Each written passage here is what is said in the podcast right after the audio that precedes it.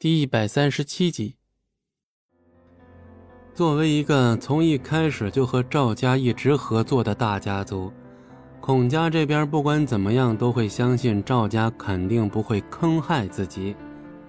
但赵飞龙却釜底抽薪，直接来这么一招，把他们给按在地上，根本无力反驳。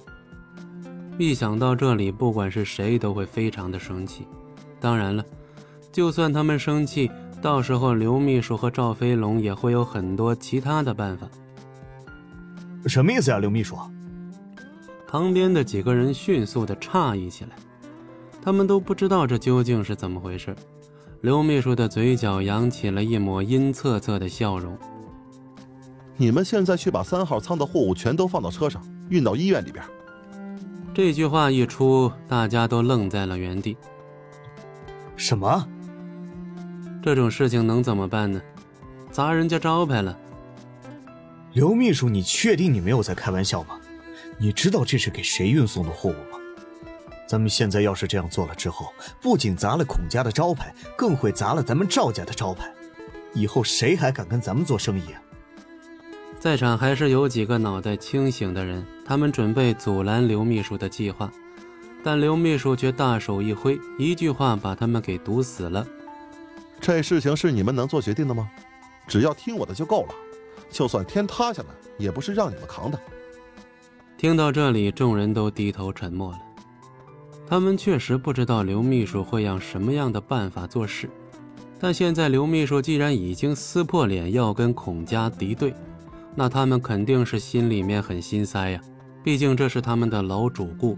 而且经过了这次事情以后，孔家会不会还相信他们，还是两说。某人只能在刘秘书的威压之下点了点头。对于刘秘书所说的这些话，他们都理解，也明白究竟是什么意思。但是现在这一切其实已经不是他们能够处理的了。至于三号仓库这边存放的一些长年累月没人要的残次品，这些残次品的药效不好。而且里面的毒素还非常的大，只要是中药都会蕴含一些毒素，但是如果是这些储藏了很长时间的药，效果肯定会更加的劣质。无奈的众人只能把药材堆满了一个又一个的车子，领头的人还在最后找了一下刘秘书。刘秘书，我知道你们现在可能是在和孔如墨斗，但是听我一句劝。不管怎么说，咱们的招牌都是最重要的，回头是岸呐。什么叫做回头是岸呢？老张，你这家伙好像有些狂的离谱了吧？这种事情是你能管得了的吗？要是在这里继续说下去，我敢保证，明天你的饭碗就丢了。刘秘书又怎么可能不知道老张劝告的是正确的呢？但现在赵飞龙已经走上了这条路。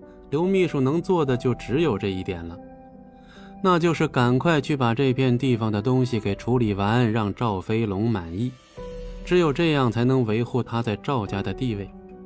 就算老爷子之后被篡权了，他也能活得轻轻松松，非常的惬意。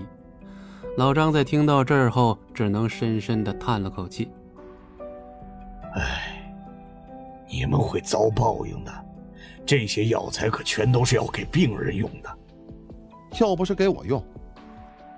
刘秘书耸了耸肩，无所谓的转过身去离开了。他们所装上的这一个大仓库十几辆货车也开始出发。第二天一大早，孔如墨赶到医院开始查房。最近这段时间里，他们医院非常忙，因为已经到了秋季。各种流感以及流行病的高发季节，也正因为如此，他们在这个时间非常的认真并且忙碌。刚一进来，孔如墨就发现了一个麻烦的情况，手下的人迅速走过来对孔如墨报告：“院长，咱们这儿好像出现了一些病况恶劣的患者，他们的病症并没有被治疗，就算是用了药之后也没有什么好的效果，这是怎么回事啊？要不您去看一看吧。”用了药也没有效果，不应该呀。本集播讲完毕，感谢您的收听，我们精彩继续。